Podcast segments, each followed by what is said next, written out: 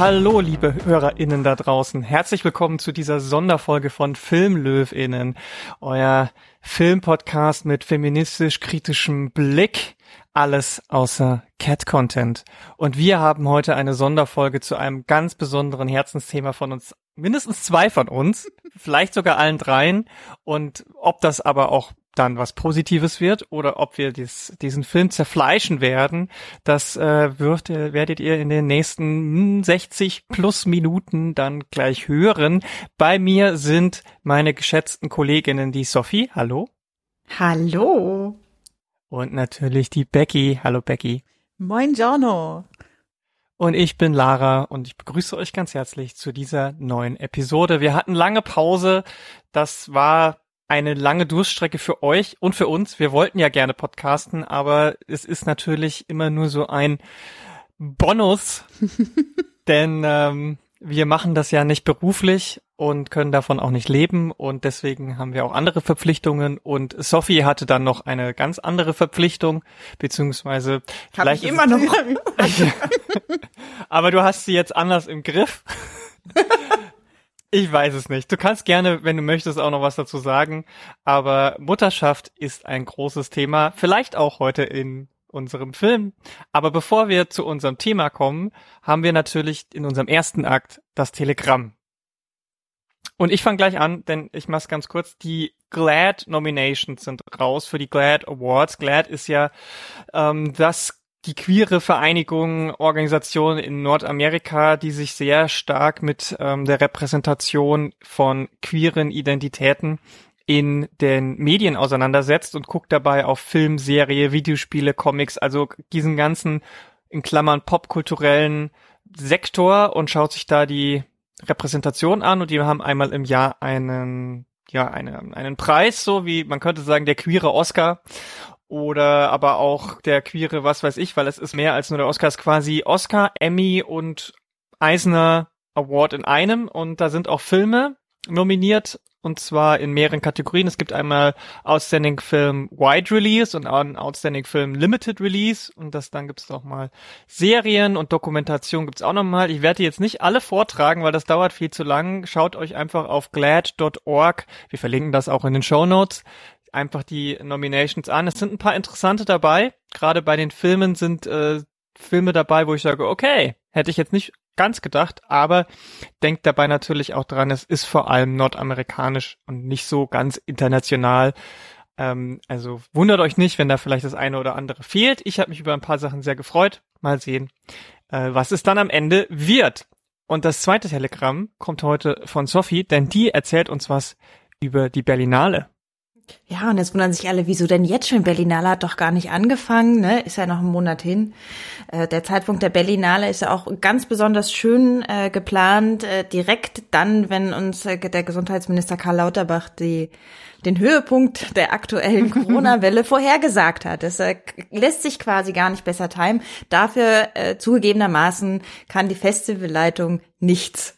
Das ist jetzt aber auch das letzte Mal, dass ich sage, dafür kann die Festivalleitung Nichts. ja, äh, denn äh, anders als äh, alle anderen Festivals, äh, zumindest äh, meines Wissens nach, äh, jetzt zur Zeit, äh, hat sich die Berlinale beziehungsweise eben äh, die Leitung Mariette Riesenbeck und Carlo Schadrian überlegt, äh, dass das Festival doch unbedingt in Präsenz stattfinden soll. Wobei gleich mal dann äh, hinzugesagt, also in Präsenz soll stattfinden das Festival für die Presse und fürs Publikum. Der Filmmarkt, äh, der European Film Market, der wird online stattfinden. Aber die, äh, die Kinovorstellungen müssen eben in Persona besucht werden. Ich sage jetzt ganz bewusst müssen, denn äh, die Berlinale ist klar ein Publikumsfestival. Da gehen die Leute in der Regel freiwillig hin, weil sie da Bock drauf haben, weil das deren Hobby ist. Und die freuen sich dann wahrscheinlich auch mal wieder ins Kino zu gehen. Äh, für JournalistInnen ist diese Veranstaltung äh, ein Job. Äh, das wird ja manchmal vergessen. Ähm, und wir müssen jetzt quasi hingehen, denn äh, die Festivalleitung hat in einem Interview mit Variety äh, sehr deutlich gemacht, nein, es wird keine, von der Berlinale aus, keine Möglichkeit geben, das Berlinale Programm online zu sichten. Also es wird kein Hybridmodell, sondern es wird ein reines Präsenzmodell. äh, ich weiß, es gibt viele Menschen, die gucken Kino gerne auf der großen Leinwand. Ich gucke Kino übrigens auch gerne auf der großen Leinwand. äh, aber äh, es geht ja in den letzten zwei Jahren nicht mehr nur darum, was wir gerne tun, mhm. sondern es geht ja auch ein bisschen darum, was macht gerade Sinn, was ist zu verantworten und ein Präsenzfestival mitten in den äh, von der Wissenschaft vorhergesagten äh, Höhepunkt einer Corona-Welle zu legen, das, das fühlt sich für mich so an wie äh, der Dialog in Don't Look Up mit äh, der Präsidentin der Vereinigten Staaten. Da sitzt die Wissenschaft und sagt, ja, aber eine Katastrophe rast auf uns zu und äh, die verantwortliche, verantwortliche Person sagt, ach ja, das können wir auch erstmal abwarten. Ähm, was mich halt an der Sache so besonders stört, ist, ich finde, das ist kein äh, rein filmpolitisches Problem sozusagen, sondern es ist eben ein gesellschaftliches Problem. Also einmal äh, ist die Auf, also ist quasi die Welt ist nach Berlin eingeladen. Ich weiß nicht, ob man Menschen heutzutage mitten in der Pandemie dazu ermutigen sollte, um den Globus zu fliegen. Als Berlinerin bin ich auch mäßig begeistert, wenn die Stadt halt super voll ist von Menschen. Ähm, äh, BVG, also öffentliche Verkehrsmittel mega voll sind. Äh, dann, wer schon mal auf der Berlinale weiß, was für Menschenmassen da in den Schlangen stehen, um noch Tickets zu ergattern. Äh, klar, äh, Tickets wird es jetzt eben nur online geben, aber ich gehe davon aus, dass es trotzdem irgendeine Form von Schlangenbildung geben muss.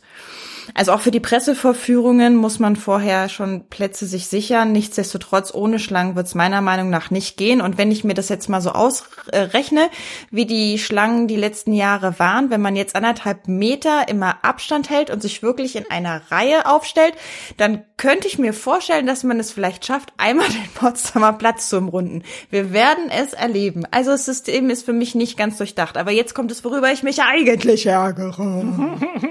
Okay. Jetzt aber. Was ist denn mit den ganzen Menschen, die nicht ins Kino gehen können? Wie gesagt, die Leute, die da zum Spaß hingehen, für die ist das dann halt äh, auch ärgerlich, klar. Aber es ist vielleicht nicht ganz so überlebenswichtig wie für Menschen, deren Job es ist, dahin zu gehen. Im Prinzip werden also alle Menschen ausgeschlossen, die ähm, Vorerkrankungen haben, also aus gesundheitlichen Gründen das Risiko nicht eingehen können oder aus guten Gründen nicht wollen, in so eine große Veranstaltung reinzugehen mit so vielen Menschenmassen, die sich ja auch am Potsdamer Platz dann tummeln und so weiter. Äh, und vor allem werden alle Menschen ausgeschlossen, die Kinder haben. Schon jetzt sind zumindest in Berlin ein Viertel aller Kitas geschlossen. Die, der Höhepunkt der Welle steht uns noch bevor. Ich weiß nicht, ob dann wieder alle Kitas zu sind. Es ist also einfach nur im begrenzten Anteil der Menschen überhaupt möglich, in diese Veranstaltung reinzugehen. Und das ist für mich so eine ganz klassische Form von Diskriminierung, wie ich sie in den letzten zwei Jahren leider sehr oft erlebt habe, dass es nicht mitgedacht wird, dass auch das eben ein Ausschluss ist. Also ich werde als in meiner Berufsausübung behindert, weil ich ein Kind habe, das höchstwahrscheinlich während der Berlinale eben nicht regulär in die Kita gehen kann, dann kann ich keine Filme gucken und dann kann ich kein Geld verdienen. Und das betrifft halt lange nicht nur mich, sondern es betrifft eine ganze Menge Menschen und eben nicht nur Menschen mit Kindern, sondern auch zum Beispiel Menschen mit Vorerkrankungen. Das finde ich ein absoluten Skandal, gleichzeitig sehr bezeichnend für die, wie ich finde, eben so sehr patriarchal-elitäre deutsche Filmblase, die zwar so ein bisschen von Gleichberechtigung immer schwafelt, aber dann irgendwie doch nicht schafft, diesen kleinen Gedanken einmal um die Ecke zu machen, dass dieser Akt, dieses Festival auf diese Art und Weise durchzuführen, hochgradig diskriminierend, sexistisch, ableistisch und ich weiß nicht, was noch alles ist. So, jetzt ihr ich, ich, würde, ich würde nur noch ergänzen wollen, dass es halt noch bitterer ist, dass wir ja wissen, dass es möglich wäre, weil andere Filmfestivals es ja auch geschafft haben, in den letzten zwei Jahren äh, die Pressescreenings online anzubieten. Es, wir sitzen ja auch nicht hier und sagen, die Berlinale darf keine Vor-Ort-Veranstaltung nee. sein, sondern wir sagen nur, äh, zusätzlich den Pressescreener äh, online anzubieten, damit man von zu Hause sich die Filme angucken kann. Äh, das wäre die Inklusion, die man sich an dieser Stelle wünschen würde, die aber eben nicht passiert, obwohl wir wissen, es geht, andere schaffen es. Äh, die Berlinale hat es an anderen Stellen auch schon mal möglich gemacht, jetzt macht sie es nicht. Das ist doch unverständlich. Ja, das ist unverschämt, finde ich das. Also, das auch, wir ja. sind ja, wir sind ja, ist ja nicht so, dass wir jetzt gerade erst in der Pandemie sind, schon eine ganze Weile, ne? Also es ist, man hätte da lange schon sich drauf vorbereiten können. Es war seit Monaten abzusehen, dass es auch jetzt wieder eine Welle geben wird und dass es schwierig ist. Und ein Festival, wir reden ja jetzt auch nicht von irgendeinem kleinen Pups-Festival, das auch nicht das Budget dafür hat oder das organisatorisch zu stemmen, beides zu machen, Hybrid oder was auch immer, sondern wir reden von der Berlinale. Die haben das allermeiste Geld, die haben die größte Prestige und die wollen das nicht. Das ist eine ganz bewusste Entscheidung und das ist einfach nur Scheiße. Und da gebe ich dir vollkommen recht, Sophie, das ist auch diskriminierende Scheiße. Und das finde ich, das, äh, das, ich finde es fassungslos, dass das überhaupt keiner sonst thematisiert, habe ich das Gefühl. Ich höre und sehe davon nicht so viel in den großen Medien, weil wir sind, also, wie kann denn das sein? Wie kann denn das sein, dass ich mich hinstelle und sage, wir sind mitten in einer Pandemie und wir schließen einfach mal einen Großteil davon aus, weil wir können, weil wir es können. So.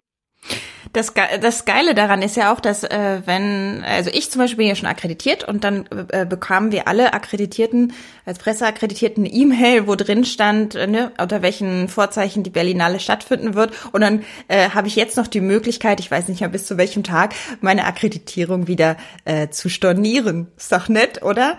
Also äh, äh, und ich möchte das noch mal kurz auch auf noch mal eine, eine weitere Ebene heben, weil die, wir sind ja wieder an so einer Situation, wer kann dann da am Ende noch hingehen? Also welche berichterstattende Presse kann da noch hingehen? Es kann hingehen, ähm, Leute, die eine große Redaktion zum Beispiel vielleicht äh, äh, hinter sich haben, die eben die Zeit hat, zum Beispiel zu recherchieren, wer ist die Presseagentur, wo kriege ich einen Screener her, ne? das ist ja auch alles Arbeit, also wir große, dominante, äh, breiten Massenmedien, die werden das sicherlich dann stemmen, die werden aber wahrscheinlich wen schicken, die werden wahrscheinlich einen Mann schicken, hm. weil Frauen in der Pandemie ja in der Regel die Care-Arbeit übernehmen und dann bei den Kindern sind, wenn die nicht in die Kita kommen. Und wie gesagt, äh, Menschen mit Vorerkrankungen, Menschen mit Behinderungen, äh, je nach Behinderung, aber viele sind dann dadurch vielleicht auch ausgeschlossen und dann geht's ja noch mal einen Schritt weiter. Über was berichten die denn?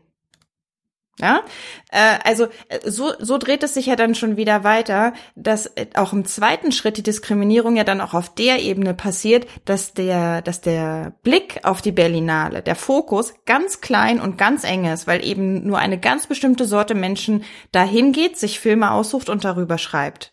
Hm. Und das ist halt, ne, wenn man noch einen Schritt weiter denkt, noch mal eine neue Form von Diskriminierung, wo ich mir wirklich 2022, zwei Jahre nach Anfang der Pandemie, ist ja nicht so, als wäre es gestern gewesen, ja, dass das losging. Also wirklich, ich bin, ich bin fassungslos, ich bin, ich bin stinksauer und es ist genauso wie du sagst gerade, Lara, ich bekomme das aus verschiedenen Ecken schon mit, dass auch äh, andere KollegInnen sich darüber aufregen, aber das öffentlich machen, das äh, traut sich irgendwie nicht so wirklich jemand. Ich habe es hiermit getan. Ich find's scheiße. Ich muss jetzt mal richtig laut sagen. Ich ja, ja. Mega ja. scheiße. Ich bin mega sauer und ähm, ja, ich ich ich will ich will ja nicht sagen, ich hoffe, das äh, wird noch abgesagt. So meine ich das auch gar nicht. Aber zumindest diese Möglichkeit der Online-Sichtung als zweite Option, das gehört eingerichtet. Leute, ihr habt jetzt noch drei Wochen oder vier Wochen. Schafft er.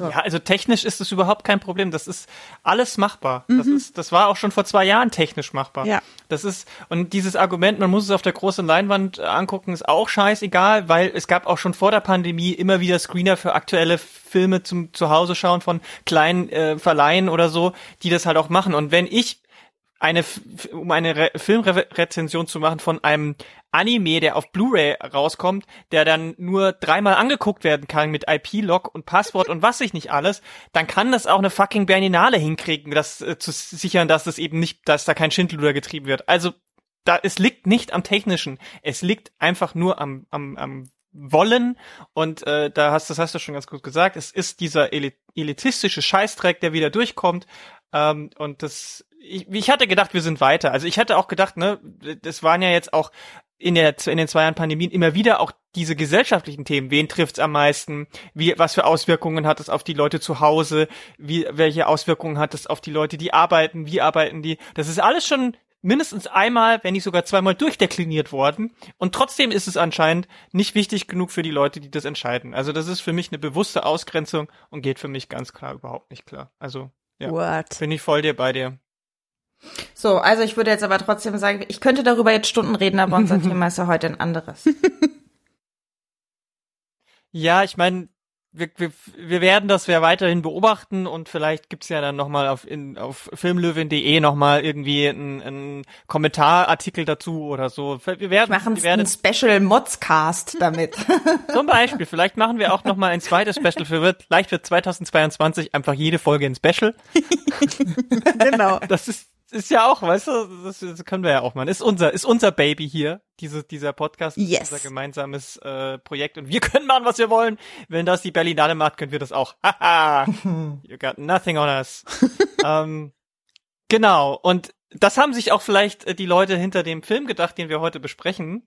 Ähm, denn Matrix 4 Resurrections, wie er ja offiziell heißt, ist ja so ein bisschen ein Film, der nach sehr langer Abstandszeit zu dem dritten Teil rauskommt und man hat schon immer wieder gedacht, hm, von Anfang an, als es das erste Mal tatsächlich off offiziell angekündigt wurde, warum machen die, warum machen die das? Warum ist nur eine der beiden Wachowski-Schwestern dabei? Und äh, kann das denn überhaupt gut werden? Die viele fanden ja Teil 2 und Teil 3 dann schon nicht mehr so gut. Die waren von Anfang an noch skeptischer. Selbst die Leute, die alle drei Teile gut fanden, waren vorsichtig optimistisch. Und ja, nun ist der Film da. Wir werden natürlich, und das äh, HörerInnen unserer bisherigen Podcast-Folgen wissen es auch, wir werden jetzt nicht sehr spoilerfrei über diesen Film reden nee. können. Das ist hier ein äh, Analyse-Kritik-Podcast, der in die Tiefe geht. Das geht nicht, wenn wir da irgendwie jemanden schonen. Also, ne? Seid gewarnt, aber ich gehe jetzt auch einfach davon aus, dass ihr den Film mindestens einmal gesehen habt. Am besten habt ihr ihn mehr als einmal gesehen. Nicht nur, äh, weil der Film das vielleicht wert ist, das zu sehen, sondern weil man natürlich dann auch einfach diese vielen Sachen, die da drin stecken, vielleicht dann noch mal ein bisschen besser sieht. Und ähm, denn es ist natürlich schon so, dass da auf der Oberfläche das eine ist, aber wir müssen hier wie eine Zwiebel diesen Film ein bisschen schälen, würde ich sagen. Mhm. Und das erste, was wir auch da jetzt so als Schälung machen, ist tatsächlich dieses, warum gibt's diesen Film? Es, ich habe auch viele Leute gehört, die hinterher gesagt haben, ja, war ganz nett, aber gebraucht hätte ich's nicht. Ich. Und, und ähm, ich nicht da können, ja, da können wir direkt einsteigen. Ich finde das doch mal direkt eine gute These. Ähm, Becky, warum hast du diesen Film gebraucht? Ich äh, mache mach eine kleine Schleife, bevor ich die Frage exakt beantworte. Äh, ich glaube, der Film sagt uns sehr eindeutig, warum es ihn gibt. Es gibt eine Zeile in dem Film, die heißt, äh, wir machen das neue Produkt, entweder mit dir oder ohne dich.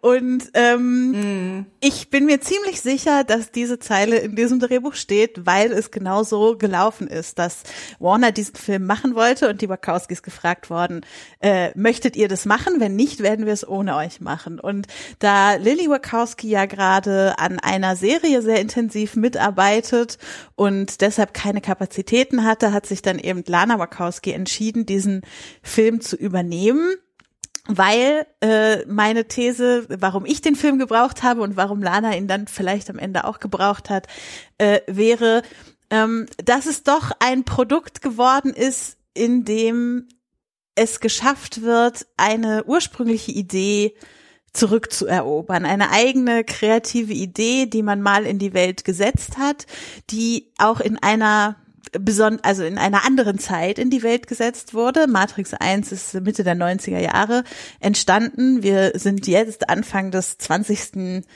Äh, des der 20er Jahre des 21. Jahrhunderts. Also es ist eine, eine viel Zeit vergangen und gerade in dem ganzen Themenfeld, mit dem der Film auch spielt, ja, ich sag jetzt mal so grob, Internet, KI, Programme, die irgendwas können und so ist ja auch unfassbar viel passiert seitdem. Und ich habe das Gefühl, was der Film am Ende tatsächlich geleistet hat, ist die Ideen von damals einerseits zu aktualisieren und andererseits sie sich zurückzuholen von den Leuten, die Schindluder damit betrieben haben. Denn äh, was wir wahrscheinlich alle wissen, ist, dass äh, der Begriff Red Pilling oder Red Pill mhm. äh, in diesem Internet und auch darüber hinaus äh, sehr stark von einer rechten Community eingenommen wurde, dass es, in der es darum geht zu sagen, wir sehen die Wahrheit, wir sehen, was hinter den Machenschaften der Politik in der Welt steckt, nehmt mit uns die rote Pille und ihr werdet sehen, ähm, wie es wirklich läuft. Äh, und gegen diese Vereinnahmung haben sich die Wachowskis ja immer sehr stark gewehrt. Und äh, in meinen Augen hat Lana es eben jetzt geschafft, das Ganze auch nochmal auf filmische Art und Weise zu machen. So viel vielleicht erstmal vorweggeschickt.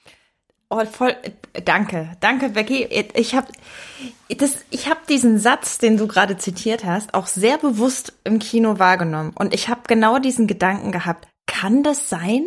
Kann das sein, dass das eben genau der Kommentar darauf ist? So, naja, ich, ich mache das jetzt, aber ich mache es eben, damit es nicht ohne mich gemacht wird. Und habe mir so gedacht, ja, aber das würde doch dann Warner nicht drin lassen, oder? Also an der Stelle war ich dann irgendwie skeptisch, aber ansonsten, ja, das macht voll viel Sinn. Vielen Dank. Ich habe für mich die Frage auch schon jetzt beantwortet. ich verstehe es jetzt. Okay, aber du hattest, als du das erste den Film äh, gesehen hattest, äh, war, war, war, bist du ratlos aus dem Film gegangen oder oder welche? Wie war das?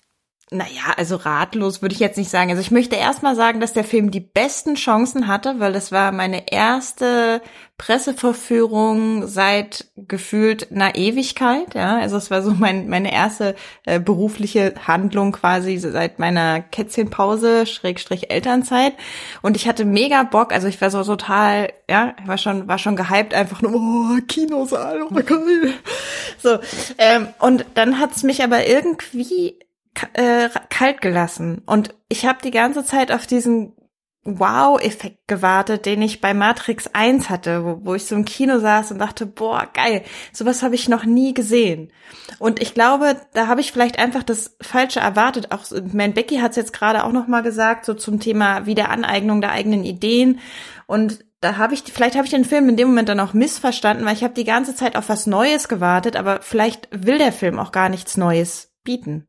Ne? Also das war vielleicht genau die falsche Erwartung. Ich habe immer nach was Neuem gesucht und habe dann gedacht, okay, das ist ganz charmant. Der Film arbeitet ja ganz viel mit so Reminiszenzen. Da tauchen Figuren auf, da tauchen Motive auf, da äh, tauchen SchauspielerInnen auf äh, die wir aus anderen Wachowski-Projekten kennen. Ähm, das, ne, so, das sind so ganz wie so Wiedererkennungseffekte. Ich hatte auch das Gefühl, dass die, dass die Handlung äh, so von ihren Stationen sehr ähnlich gestrickt ist wie im ersten Film und hatte die ganze Zeit das Gefühl, oh, das ist mir zu viel, das sind mir zu viel Reminiszenzen, das ist mir zu viel Wiederholung. Jetzt nach dem, was Becky gerade gesagt hat, bekommt es für mich nochmal ein anderes System und eine andere Qualität und also aus der Perspektive gesehen ist es dann wieder eine andere, es ist ein ganz anderer Film. Mhm. mhm. Auf jeden Fall. Mhm. Also wir kommen später nochmal auf das Thema Genre und mhm. so weiter zu, weil das ist so mein erster Gedanke auch gewesen beim Gucken schon und auch danach. dass ähm, da geht, da wird ganz viel mit diesem Genre Actionfilm gemacht. Und da finde ich eben schon, dass es was sehr Neues ist. Und gerade im Vergleich zu Actionfilmen, die wir in den letzten fünf bis zehn Jahren gesehen haben, ähm, da können wir auf jeden kommen wir gleich nochmal drauf. Die äh, Lena Wachowski selber hat übrigens auf einem Interviewpanel auf der Berlinale letztes Jahr gesagt, warum sie den äh, Film gemacht hat. Zum einen war das tatsächlich so, dass sie gesagt hat, Warner hat jedes Jahr gefragt, wie sieht's aus? Und Lena hat jedes Jahr gesagt, nee. Und dann sind ihre beiden Eltern gestorben. Und in der Trauerverarbeitung der, des Todes ihrer beiden Eltern hat sie das Skript für diesen Film geschrieben. Und da kommen wir direkt auf den ersten Referenzpunkt des Films und zwar äh, die beiden Figuren Neo und Trinity sind quasi oder beziehungsweise Trinity und vielleicht auch Morpheus, also die Figuren, die sie da hatte, sollen quasi so ein bisschen diese, diese Verabschiedung ihrer eigenen Eltern darstellen. Und ich, das wäre ich im Leben nicht drauf gekommen, als, als ich den Film gesehen habe, mhm. aber es ergibt schon auch irgendwo Sinn. Mhm. Ähm, und auch da hat sie in dem Interview schon gesagt damals, es geht auch wirklich darum, dass äh, man als Künstlerin, und sie betrachtet sich ja auch als Künstlerin, du machst was, du, du, du erschaffst was und dann ist es in der Welt und dann wird es von den Leuten genommen und die machen ihr eigenes Ding draus und du hast keine Kontrolle mehr darüber, im Guten wie im, im Schlechten. Also diese Gedankengang war von Anfang an auch mit in diesem Skript mit drin und ich finde, das merkt man auch total und es ist wirklich diese, diese zurück, dieser Versuch wieder so ein bisschen mehr Kontrolle zu haben und ähm, mhm. das spielt, glaube ich, da alles mit rein. Also Warner spielt mit rein, diese persönliche Sache spielt mit rein und eben auch diese gesellschaftliche ja, Diskussion um den Film und die Filmreihe und wie das Ganze angenommen wurde. Mhm. Und ich finde es halt einen sehr smarten Move, das so auf eine eine äh, benachbarte Ebene quasi rüber zu hüpfen Nämlich, äh, es geht ja in dem Film nicht um den Film Matrix, sondern um ein Videospiel, das ja Mr. Anderson programmiert hat.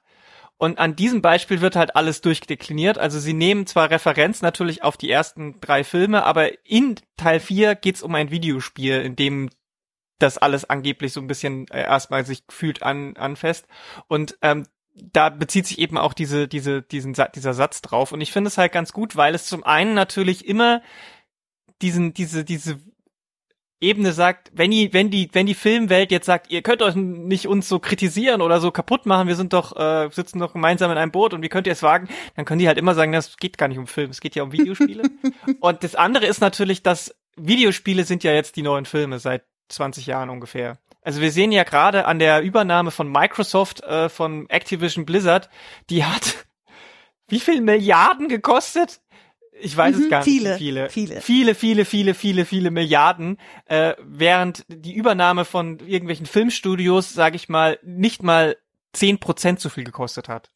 Also wenn Disney irgendwie, äh, weiß ich nicht, 20th Century Fox gekauft hat, haben die, glaube ich, nicht mal zehn Prozent so viel gezahlt wie Microsoft gerade für Activision Blizzard. Und daran sieht man schon an diesen Summen, dass Videospiele einfach das dominante Medium gerade sind. Das sieht man auch daran, dass in Spielen wie Fortnite alles abgeht, was irgendwie krass interessant ist für junge Leute. Da werden Konzerte gemacht, da werden äh, da werden Diskussionen geführt, da werden andere IPs reingebuttert wie noch was. Ähm, mhm. Das ist Videospiele sind eben in dem Fall gerade das tonangebende Medium und deswegen ist es auch smart, das in so einem in diesem Film zu thematisieren, weil es natürlich dann auch gewisse Themen aufmacht. Mhm. Und das das das ist da kommen wir wahrscheinlich auch gleich nochmal drauf, wenn es darum geht, was, was so die, die, die ersten, ja, wie soll ich sagen, Topoi sind, die da drin vorkommen. Aber ganz vorne stehen natürlich erstmal die Personen, die Charaktere. Und da sind, da haben wir mit Neo und Trinity so das Pärchen der, oder die Hauptfigur, das Duo der ersten drei Filme auch wieder. Und das ist ja auf den ersten Blick so ein bisschen, oh, es ist äh, Damsel in Distress, er muss sie auch befreien, nachdem er sich selbst wieder befreit hat aus fast eigener Kraft, beziehungsweise nachdem die marginalisierten Menschen, äh, Menschen, in Anführungsstrichen, ähm, ihm geholfen haben, wieder die Wahrheit zu erkennen, da kann er jetzt diese Wahrheit nutzen, um seine geliebte Frau zu retten. Das ist ja so der erste Eindruck, den man hat. Mhm. Aber da steckt natürlich auch mehr drin, oder Becky? Äh, auf jeden Fall äh, steckt da mehr drin. Also weil, also wenn wir uns die beiden angucken im Laufe des Films, ähm, würde ich schon die Argumentation aufmachen, dass wir erleben, wie in einer Zwei-Personen-Beziehung ich nenne es jetzt mal romantische Beziehung, äh, in einer Liebesbeziehung, also einfach wenn zwei Personen in, in Kontakt zueinander treten, wie wichtig ist in diesem Zusammenhang ist, ähm, Entscheidungsfreiheit der anderen Person zu lassen. Und ähm, das finde ich sehr gut eingefangen in dem Moment, dass es dann, also ich war am Anfang auch so ne, warum sehen wir Trinity so lange nicht? Warum darf sie so lange nicht sie selbst sein? Warum muss er jetzt wieder sie dazu bringen, das zu erkennen? Aber ich finde, am Ende ist es halt nicht so. Am Ende gibt er, also und er, unterstützt er sie, gibt er ihr ähm, vielleicht Ideen und seine unbedingte äh, Liebe mit an die Hand aber sie ist die, die Entscheidung trifft und sie ist die, die am Ende ähm, es rockt und so kommt es, dass am Ende nur die beiden zusammen der, der Auserwählte sein können. Ne? Der Auserwählte ist ja auch so ein Topos, der äh, äh, in den anderen, vor allem im zweiten und dritten äh, Matrix, eine sehr große Rolle gespielt haben. Ähm, so dass sich hier in diesem Film eben zeigt, es, es geht nur zwischen den beiden zusammen. Und vor diesem Hintergrund hat es mich dann wieder fast gefreut, dass es, dass es möglich war, Trinity so über den Film aufzubauen und sie das äh, am Ende dann doch selbst entdecken zu lassen, dieses, äh, die, die eigene Entscheidung zu treffen, die Matrix zu verlassen. Aber, also, warum? Also diese Entscheidung war für mich zum Beispiel nicht nachvollziehbar genug. Und äh, ganz, ganz kleine Schleife, ähm, dann komme ich wieder darauf auf diesen Kritikpunkt zurück. Ähm, weil das stimmt, kann schon alles so sein, wie du, wie du das sagst. Und nichtsdestotrotz ist es aber eben so, wenn ich jetzt nur mal so auf Screen Time und sowas schaue, dass Trinity eben, genau, sie ist sehr lange unsichtbar, also dem, dementsprechend, sie hat nicht viel Screen Time, sie hat viel weniger Dialog, sie hat weniger äh, dramaturgische Macht im Sinne von, äh, die Haupterzählung hat mit ihr halt nur am Rande was zu tun bis zum Schluss, wo sie dann halt eine Entscheidung trifft. Und wenn ich mir jetzt mal so anschaue, also Neo hat irgendwie äh, eine sehr, sehr intensive Erzählung seines Entscheidungsprozesses, weil auch er muss sich ja erstmal wieder entscheiden, so habe ich jetzt eine Psychose oder bin ich in der Matrix. Ähm, da, da können wir, da sind wir sehr nah dran. Da erfahren wir, ne, über welche Höhen und Tiefen und Stadien geht er. Und bei Trinity fand ich das nicht. Und ich hatte am Ende, wo sie dann ihre Entscheidung trifft, also stand ich da und dachte, ja, aber, oder saß, ich saß ja, ich stand im Kino, saß ich da und dachte, ja, okay, äh, gute Entscheidung, aber ich habe jetzt nicht ganz verstanden, warum jetzt in diesem Moment. Mhm. Also ich muss auch sagen, dass gerade auch diese Hindernisse, die ihr im Weg stehen, vermeintlich, sind auch sehr stereotyp. Ne? Sie hat einen Mann und sie hat Kinder, die dann so als äh, Verpflichtung dasteht und äh, dass sie deswegen sich auch ähm, nicht dagegen stellen kann, weil sie hat ja Verantwortung. Also das ist ja auch wieder so typisch für eine Frau, dass das der Hinderungsgrund ist. Also es geht gar nicht darum, frei zu sein, sondern es geht darum, dass sie ähm, sich auch ein bisschen irgendwie gegen diese Rolle so äh, hm. stellen wird, die von ihr erwartet wird. Und da wird mir auch zu wenig dann aufgedröselt, warum sie das dann macht. Aber hattet ihr nicht in dem Moment das Gefühl, dass es genau das der Grund ist, was sie entscheiden lässt? Dass sie feststellt, dass es eine Rolle ist, in der sie lebt und dass genau das der Kommentar sein soll, dass es äh, in der Gesellschaft, in der wir leben, die in der Matrix nachempfunden ist sozusagen, dass es dort eben Frauen, die äh, in einem System leben, in dem sie Care-Arbeit leisten, in dem sie Verantwortung tragen in Beziehung, viel schwerer gemacht wird, eine solche Entscheidung zu treffen, die mit ihnen selbst zu tun hat und sie selbst befreien kann. Ich habe es genau als diesen Befreiungsmoment empfunden und dass das auch der Grund war, warum sie sich entscheidet. Ja, aber dann, dann muss ich Sophie einfach zustimmen, aber das ist nicht der Film, den wir vorher sehen. Also dann hätte ich viel mehr von Trinitys Trinity, von Trinitys Weg sehen müssen. Also ich erfahre von ihr ja immer nur das, was wir aus Neos Augen sehen. Und das ist halt einfach viel zu wenig. Und das, äh, da, also da, da ist mir dieser Weg dann oder dieser, dieser Turning Point oder dieser emanzipatorische Moment auch nicht gut genug vorbereitet. Das hat dann auch eben nicht so krass diesen Wow-Effekt, den Neo im ersten Teil zum Beispiel auch hat, wenn er zum ersten Mal dann wirklich, wirklich äh, die Matrix äh, äh, so ablehnt oder sich halt dazu bekennt, dass er wirklich diese Rolle annimmt und dann ja Einsen und Nullen sehen kann und so weiter. Das ist ja super krass aufgebaut und bei Trinity eben nicht. Wir sehen wieder den Pfad von Neo, wie er erst einmal reinkommt, die, äh, dann dann also die ersten Psychosen, dann kommen Morpheus und Bugs, genau, und dann äh, dann äh, ploppt er wieder zurück kommt wieder in diese Therapiesession zurück und äh, dann wird er doch befreit, dann kommt er in dieses ja diesen neuen Unterschlupf, den sie da gebaut haben, die neue Stadt der Menschen, die darf da noch mal seine ganzen Runden drehen und das kennenlernen und dann geht's darum Trinity zu befreien ohne dass sie die ganze Zeit irgendwie eingebunden wird da drin. Als Neo im ersten Teil darum ging, befreit zu werden, haben wir immer auch seine Perspektive gesehen zwischendurch. Und das, deswegen, deswegen finde ich das halt auch so, dass es diesen Effekt am Ende bei mir leider dann nicht so stark hatte und es eben dann doch wieder sehr stark dieser Neo-Film ist.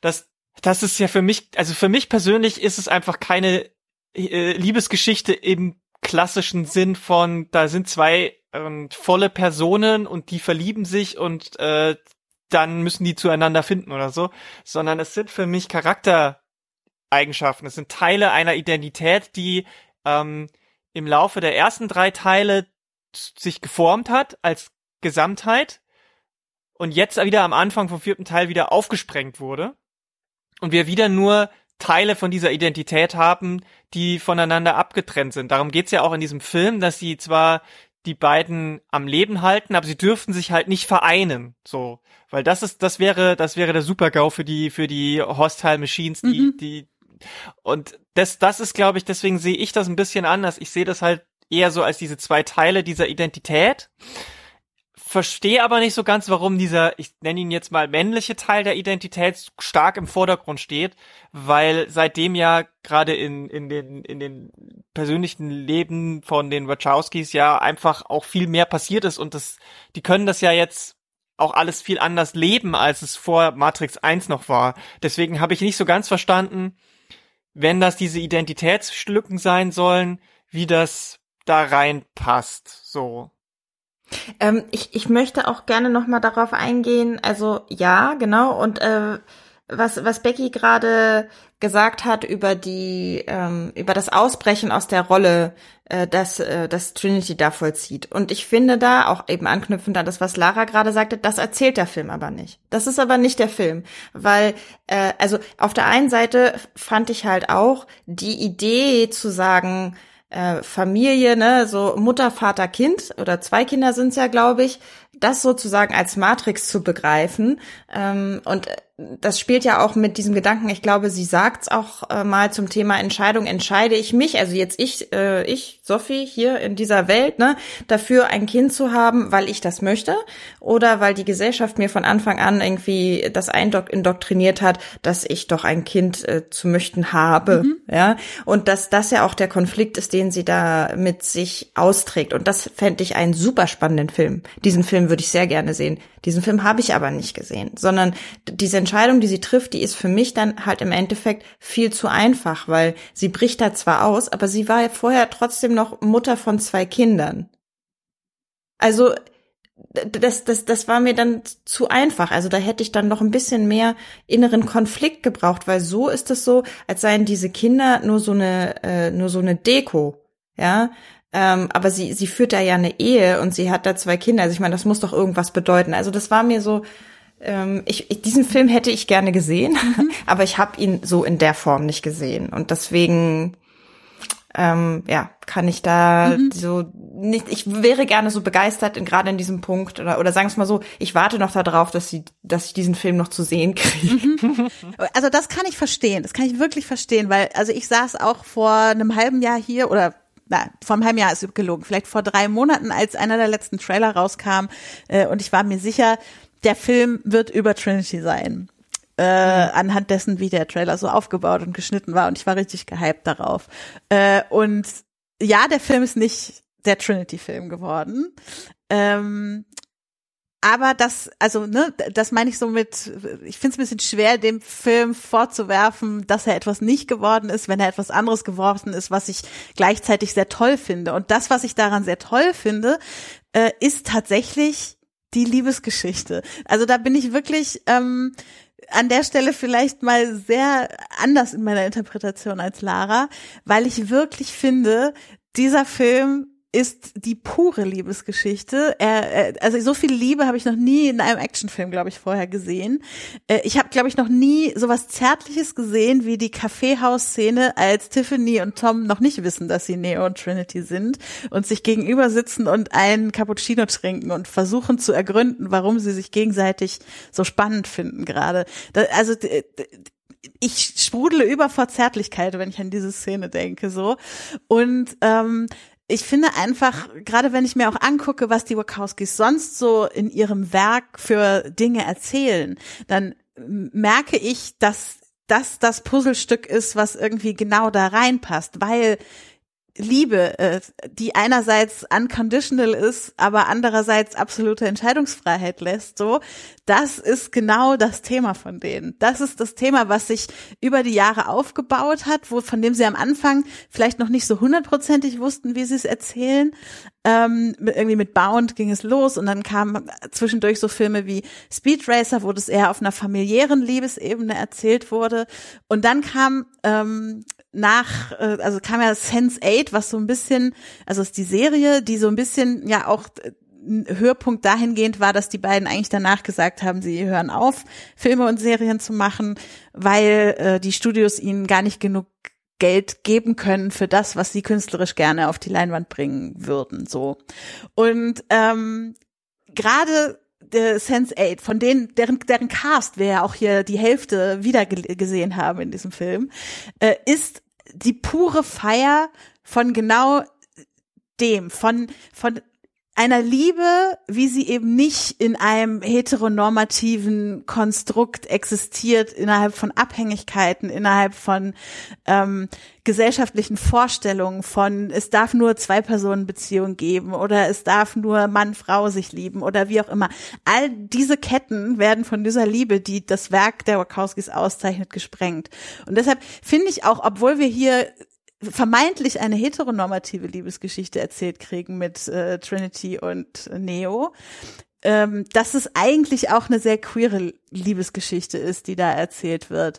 Äh, und das vielleicht auch so ein bisschen im Gegenentwurf zu, man hat ja öfter so Filme, die erzählen eine queere Lebensgesch äh, Liebesgeschichte, ähm, aber wie diese Geschichte erzählt wird, ist dann doch wieder sehr heteronormativ und lässt die Charaktere in bestimmte Rollen fallen, die die Gesellschaft ihnen so zuweist und so weiter. Und hier ist es in meinen Augen eben nicht so, sondern ähm, Neo unterstützt Trinity dabei, sich selbst für ein Coming Out zu entscheiden, sich selbst dafür zu entscheiden, äh, mitzumachen, obwohl er weiß, dass es für sein Leben essentiell wäre, dass sie sich in die eine Richtung entscheidet. Und ähm, deshalb ist das für mich eben so, also deshalb, das ist das, was mich so berührt und begeistert an dieser Geschichte, die hier erzählt wurde. Also ich stimme dir auf jeden Fall zu, diese kurze Kaffeehaus-Szene, wo die sich gegenüber sitzen, ist auf jeden Fall sehr untypisch für so ein Actionfilm. Also es gibt natürlich auch solche Szenen in anderen Actionfilmen, Filmen, aber die sind anders. Mhm. Die sind anders äh, konstruiert, die sind, die sind, haben andere Bedeutungen und die sind auch für Matrix-Filme eher untypisch.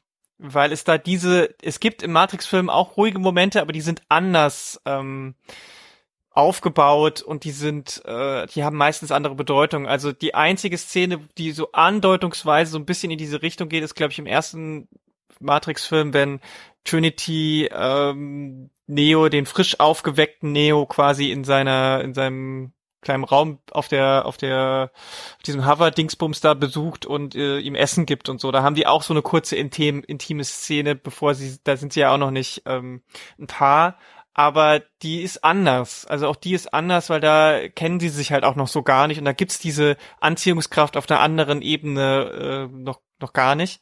Und trotzdem, also ich ich kann dir nur zum Teil bei, bei beistimmen. Ich finde, es ist, das ist, ist auf jeden Fall es ist auf jeden Fall valide, das als normale Liebesbeziehung zu be betrachten oder halt auch dieses Identitäts, das lässt der Film beides zu, da ist er quasi uneindeutig genug. Mhm. Ähm, ich weiß nicht, ob ich dieses, diese Liebe als queere Liebe bezeichnen würde, weil da, also gerade in Richtung Poli hätte man da noch viel mehr machen können und es überrascht mich eigentlich, ähm, also was heißt überrascht, wenn es so eine queere Poli-Liebe zum Beispiel gewesen wäre, dann hätte, dann würde ich erwarten nach Sense 8, dass es gezeigt wird. Also nach den Multi, Multi-Orgien-Szenen. Natürlich, aber ich habe das Gefühl, das hat sie halt schon gemacht und dann muss man es auch nicht quasi in jedem Film wieder äh, so, so plakativ, so bildlich ja, hinlegen, wie es in Sense8 gemacht Na klar. wurde. Ja, ja, ist ja auch, ist ja auch ein anderer, ganz wieder eine, eine andere Situation gewesen. Aber also mir gehen da auch so ein bisschen die Bugs und, und der, der neue Morpheus so ein bisschen unter bei dieser mhm. scheinbaren Polyliebesbeziehung. Mhm. Also ähm, Bugs geht sowieso sehr schnell sehr unter, finde ich, in dem Film. Das finde ich sehr schade. Die ähm, hätte, hätte ich auch gerne mehr einfach von gehabt. So auch ihre, ihre Beweggründe und so. Und Morpheus ist, also ich weiß noch gar nicht so recht, was ich von, von dieser Art von Morpheus halten soll. Mhm. Also mal ganz abgesehen davon, dass es ein Recast ist, das ist für mich gar nicht so wichtig, aber dass sie aus Morpheus A eine, eine, ein, ein, quasi eine Maschine gemacht haben und B auch ein noch Programm, eine Mischung.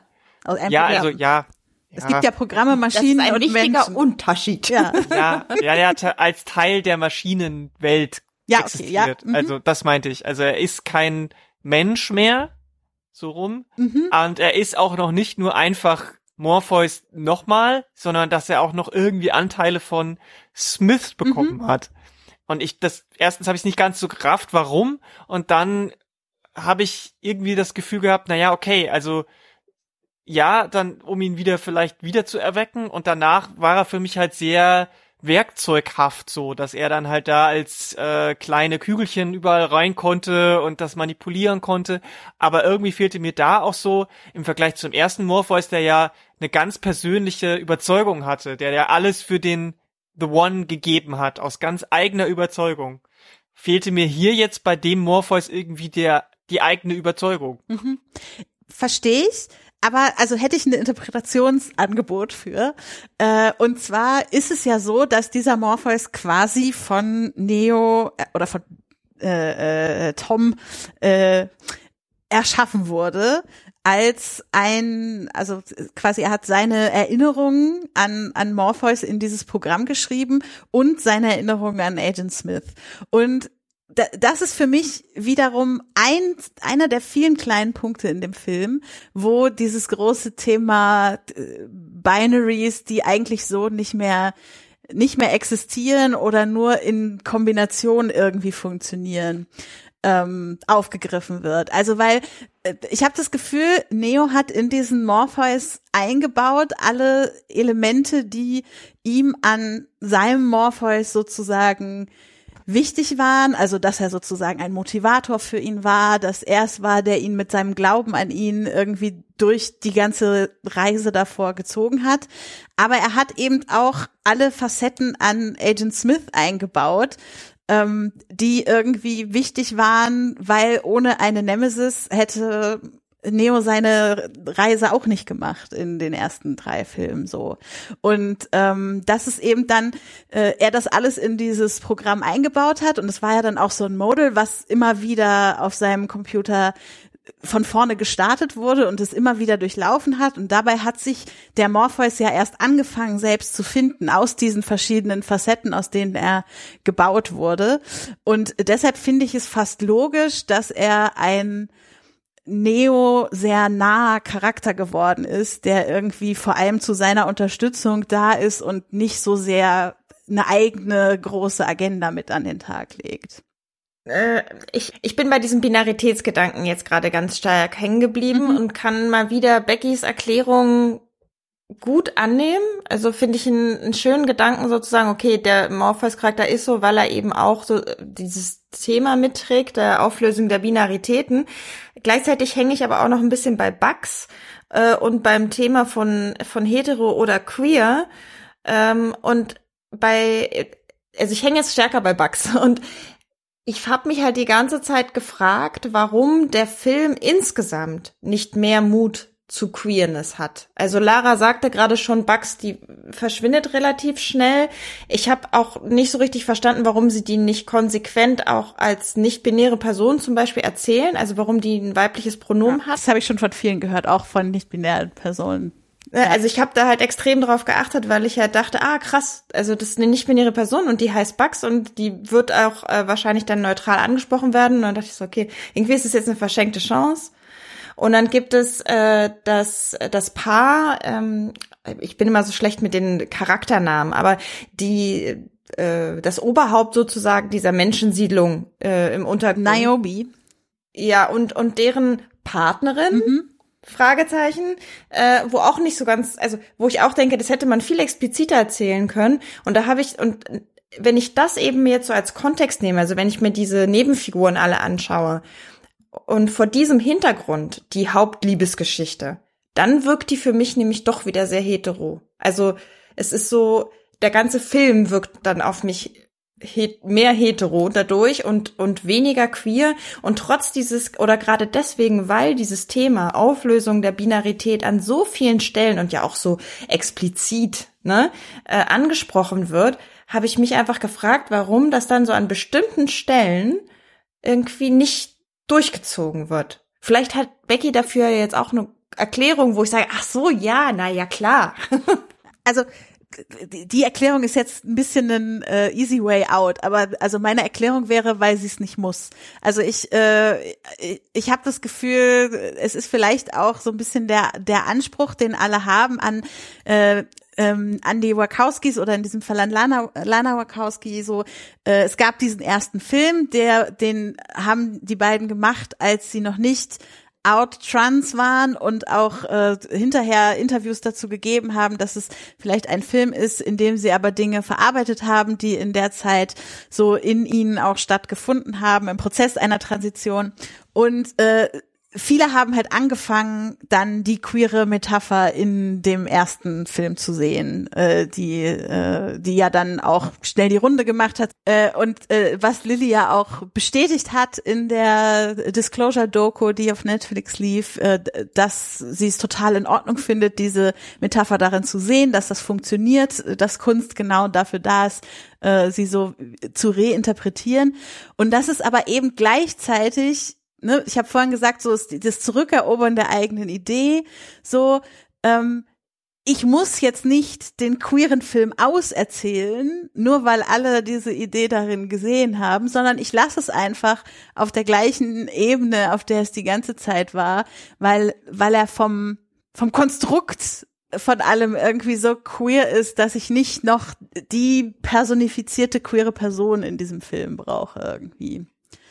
Also das wäre meine Erklärung. Ich, wie gesagt, es ist ein bisschen ein easy way out und ich hätte mir, ne, wenn du jetzt sagst, äh, nicht-binäre Personen angesprochen mit ähm, mit äh, äh, mit anderen Pronomen oder so, äh, wäre ich voll dabei gewesen. Ja, ich meine, wir hatten ja auch in, im Teil eins mit mit Switch einen Charakter, sowas in die Richtung hätte man ja vielleicht auch noch mal ein bisschen auserzählen können in diesem Film. Ja, äh, gehe ich total mit. Aber ich finde halt nicht, dass die Tatsache, dass das nicht da ist, diesem Film Queerness nimmt, sondern ich finde, im Konzept ist er das trotzdem.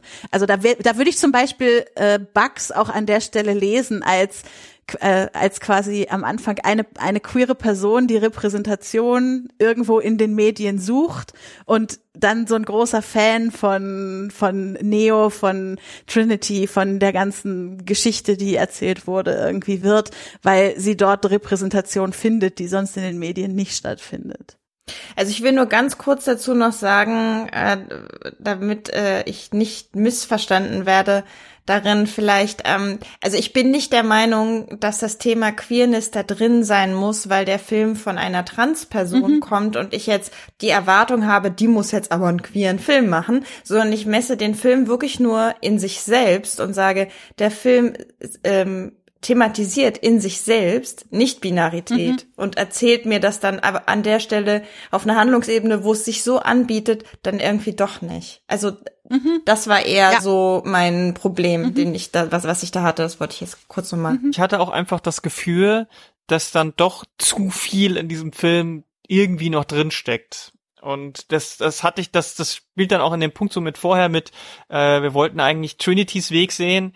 Das kommt halt, halt am Ende deswegen so viel, weil das halt auch noch drin ist. Wir haben aber vorher natürlich auch ganz viel, was wir ja auch schon vorhin angedeutet haben, mit diesem ganzen Referenziellen auf der, auf der doppelten Metaebene. Und ich glaube, das, das hätte man alles machen können, aber nicht in einem Film wahrscheinlich. Also auch da hätte es wahrscheinlich wieder mehrere Teile gebraucht, um das ordentlich auszuerzählen. Aber es ist mir halt auch irgendwie so ein bisschen aufgefallen, dass da gerade die Nebenfiguren äh, Bugs und der neue Morpheus da irgendwie auch dann sehr schnell so zu mehr oder weniger nur so Plotvehikeln werden. Das ist ja auch an sich erstmal nicht verkehrt. Das dürfen Nebenfiguren ja auch sein, aber es wird halt, erstens bietet sich's an, da mehr zu machen und zweitens wird's halt leider nicht so ganz rund äh, gemacht. Zumindest bei Bugs ist es halt dann irgendwie mir sehr stark aufgefallen, dass dann plötzlich da auch nicht mehr viel an, an Screentime am Ende da war so und äh, Morpheus dann wirklich nur noch dieses, dieses rein technische auch hatte. Das fand ich halt so ein bisschen schade, zumal du hattest ja auch gesagt, Becky, er hat Morpheus äh, selber geschaffen und das finde ich dann auch so ein bisschen aus der Perspektive, dass jetzt wieder Marginalisierte, in dem Fall vor allem ähm, People of Color dazu da sind, der weißen Person zu helfen, sich zu befreien ähm, und die auch noch, die selber das so konstruiert finde ich ein bisschen problematisch, muss ich fast sagen. Mhm. Deswegen meinte ich auch so, ich habe bei Morpheus auch irgendwie die eigene Motivation vermisst. Beim ersten Teil man, kann man das ja auch schon so ein bisschen kritisieren, dass die alle nur da sind, um Neo zu zu äh, zu The One werden zu lassen, aber da hat man zumindest irgendwie das noch so dargestellt bekommen, dass halt Morpheus das als eigene Aufgabe, als eigene Entscheidung getroffen hat und hier wird ihm das quasi reinprogrammiert mhm. und das fand ich dann halt auch auf der Ebene ein bisschen pro äh, problematisch. Ich wollte nur ganz nur ganz kurz, also nur ne, äh, ähm Keanu Reeves ist auch eine Person of Color. So, es ist halt aber aus einer Colorist-Perspektive natürlich trotzdem alles sehr richtig, was du sagst. Ich wollte nur einmal gesagt haben, er ist auch nicht weiß. Ja, er hat äh, hawaiianisch. Chinesisch, hawaiianisch, genau. Ja, genau, ist richtig. Ähm, hat aber natürlich ein äh, einfacheres White Passing. Auf jeden Moment. Fall. Also total. Äh, und es nimmt auch von diesem, von diesem, ähm, weil er klar auch können marginalisierte Gruppen gerade auf Basis von Race können sich ja auch gegenseitig. Genau, deshalb meinte ich ja, einer, aus einer Colorist-Perspektive ja, stimmt ja. es trotzdem alles ja. genauso. Ähm, aber weil wir jetzt auch gerade das mit dem äh, Punkt mit dem freien Willen bei bei Trinity hatten und wir hatten das bei jetzt bei Morpheus, das ist ja natürlich seit dem ersten Teil immer wieder so eine der großen Erst Erstebenen Themen, die da drin vorkommen. Ne? Das ist ja abseits von Trans und Queerness und und äh, Mediendiskurs und so weiter ist das ja auch in dem Film wieder einfach, wie viel freie Entscheidung hat man denn wirklich? Mhm. Und ich fand, das hätte es in dem Film gar nicht gebraucht, weil das dann wieder so, das nimmt, greift natürlich die, irgendwo die den roten Faden der ersten drei Teile auf, aber es war für mich gar nicht so notwendig, weil das Thema mit dem freien Willen war eigentlich ja schon durch dekliniert, spätestens dann mit dem dritten Film. Also deswegen äh, weiß ich nicht, ob das hier von dem Thema dann noch mal so eine so eine große Rolle hätte spielen sollen. Also äh, davon, dazu muss ich ganz kurz mal sagen, das, das war, das war das einzige von den ne, wieder wieder aufgegriffenen Sachen, was mich überhaupt nicht gestört hat. okay. Nee, also ich, ich würde halt sagen, die Tatsache, dass es diesmal in den Kontext einer großen Liebesgeschichte eingebettet wird, macht ein neues Thema daraus, weil eben äh, äh, die Frage nach freien Entscheidungen in diesem Kontext nochmal anders diskutiert wird und auch was mit gesellschaftlichen äh, Bildern von Beziehungen und so weiter zu tun hat. Deshalb hätte ich gedacht, es macht Sinn, es in diesem Kontext nochmal aufzunehmen, wenn es eh eine Idee des Matrix-Franchises ist. Es geht aber auch schon auf eine neue Ebene, wenn man eben sich anguckt, was sind, was sind die Veränderungen von frei, also von der, wie das Thema freier Wille erzählt wird, nicht nur in Bezug auf die Liebesgeschichte, sondern eben auch in Bezug auf den, äh, wie nennt man den auf Deutsch, den Analysten. Mhm. Ähm, wo es ja ganz, wo es um dieses, dieses Populismus-Element geht, äh, mit dem, äh, mit der Idee, Emotionen sind der stärkste Energietreiber und wenn ich Menschen bei den Emotionen packe, dann kann ich die Massen bewegen. Also wenn ich wenn ich jetzt wenn ich jetzt das so im, im zeitgenössischen Kontext sehe und dann denke ich an an Trump und andere Menschen, die eben emotionalisieren und nicht mit Fakten arbeiten und so weiter, das da kommt ja auch wieder freier Wille hinein. Also an welcher Stelle bin ich durch populistische Stimmen zum Beispiel so beeinflusst, dass ich ähm, eben gar nicht im freien Willen bin, obwohl ich denke, ich habe hier gerade eine ganz freie Entscheidung äh, getroffen, äh, vor dieser Abtreibungsklinik äh, zu demonstrieren. Ja, äh, aber so frei ist die Entscheidung vielleicht gar nicht, weil ich total hirngewaschen bin äh, von irgendeinem populistischen Bullshit. Das war also vielleicht bisschen sehr plakativ, aber ihr wisst, was ich meine, oder? Mhm. Also äh, und an der Stelle nimmt der Film ja einen zeitgenössischen Kontext und wendet sozusagen das, was wir schon vorher aus Matrix kennen, auf etwas an, was wir jetzt aus unserem heutigen Leben kennen und ähm, mit dem wir uns in unserem heutigen Leben auseinandersetzen müssen. Also wie wie stark werde ich eben von von äh, Emotionen vielleicht auch äh, getragen und sehe dann Fakten nicht mehr zum Beispiel. Ähm, also deswegen stört's mich vielleicht gar nicht oder vielleicht ist das deswegen gewesen, dass es mich nicht gestört hat, diese, dieses wiederkehrende Motiv, weil ich eben fand, das ist schon, das ist mitgewachsen. Also ich hatte diese ganze Sache mit mit der Emotionalität und und das wird ja im Film dann auch anhand von dieser feindlichen Übernahme der Leute in der Matrix dann ähm, mit dem mit dem mhm. Mob, der dann wie Zombies die angreift und die sich dann auch noch selber wie Human äh, Bombs quasi äh, von den Gebäuden stürzen, nur um die aufzuhalten. Das hatte ich jetzt nicht mit äh, freien Willen der Thematik ver verbunden. Natürlich werden die da auch ihrem freien Willen äh, komplett genommen, aber das hatte ich, das hatte ich ähm, auf einer anderen Ebene gesehen als jetzt mit dieser freien Willensdiskussion, weil ich ich finde halt dieses mit dem freien Willen war immer eigentlich der Punkt von den Hauptfiguren, in dem Fall halt Neo und dann jetzt am Ende vielleicht auch noch Trinity, aber nicht von den von den von den von der großen Masse, weil da ging es ja immer darum, dass das gar nicht, dass dass wir nicht von heute auf morgen die Matrix abschalten können, weil das die Leute gar nicht verkraften würden. Man muss die Schritt, schrittweise rausholen und so weiter. Und, und die Maschinen auch gesagt haben, man muss die erste Matrix war zu cool und zu gut, man musste die auch schlechter machen, damit die Leute dran glauben. Also die Manipulation war ja da schon immer massenweise da, aber ich hatte das halt irgendwie mit den mit, auf einer auf einer anderen Ebene gesehen, dass es ähm, nicht, also dass diese Manipulation auf der emotionalen Ebene, die dann in diesem puren Hass endet, eben eher, ähm, also ich finde schon, dass das zum Beispiel, wenn man jetzt diese diese Linie zieht von äh, Online äh, Hass und und und Twitter-Mobs zum Beispiel und äh, die, die Doxing und so weiter, das sind für mich halt schon Leute, die freie Entscheidungen treffen. Auch wenn man natürlich sagen kann, diese, äh, die sind vielleicht auf der, auf einer schiefen Informationslage oder die sind manipuliert worden und so weiter, aber äh, viele davon wissen ganz genau, was sie da tun. Und ähm, dementsprechend kann ich mir, äh, kann, kann ich das so nicht sehen, dass das ähm, so, also ich kann das so sehen, aber ich würde es, es nicht so interpretieren. So. Äh, ich meine, das jetzt wird es sehr philosophisch, ne? Wir sind ja auch aber, bei Matrix. Das ist, das ja, ist genau. Aber aber aber aber das finde ich jetzt zum Beispiel fragwürdig, warum warum die Entscheid warum die eine Entscheidung weniger frei sein soll als die als die andere. Also entweder ich gehe davon aus, dass Menschen Dinge tun, weil sie bestimmten äußeren Einflüssen ausgesetzt sind, bestimmten Lebenssituationen, Informationsquellen, persönlichen Geschichten, ähm, vielleicht auch biologischen äh, Faktoren wie, keine Ahnung, bestimmte psychische Krankheiten oder sowas.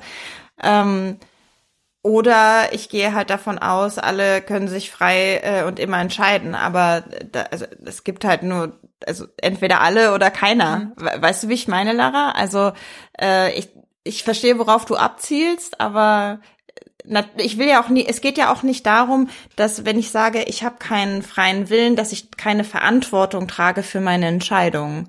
Vielleicht, vielleicht ist das hm. so ein bisschen so ein Unterschied, ne? Also wenn ich jetzt vom Twitter-Mob rede, natürlich haben die alle ähm, tragen die alle die Verantwortung für den Hass, den sie da ins Netz stellen. Und ich würde zu niemandem sagen, ähm, so wie, wie wir es in einem Film sehen würden, ne? wenn wir das in einem Film sehen würden, mm, der hat so eine schwere Kindheit gehabt und deswegen stellt er jetzt den Hass ins Netz und am Ende wird wieder alles gut, weil äh, äh, keine Ahnung, er ein, ein Manic Pixie Dream Girl geheiratet hat und jetzt ist er ein besserer Mensch.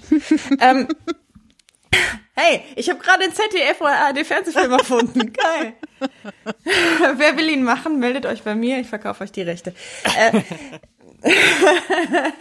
so ist es natürlich, ne, so, so, so einfach ist es nicht, aber nichtsdestotrotz, also entweder wir gehen davon aus, wir, wir haben den absoluten freien Willen oder wir haben ihn nicht, aber ich finde, man mhm. kann da jetzt das nicht so aber der Verantwortungsbegriff ist ja an der Stelle vielleicht tatsächlich der, der eure Gedanken an der Stelle verknüpft.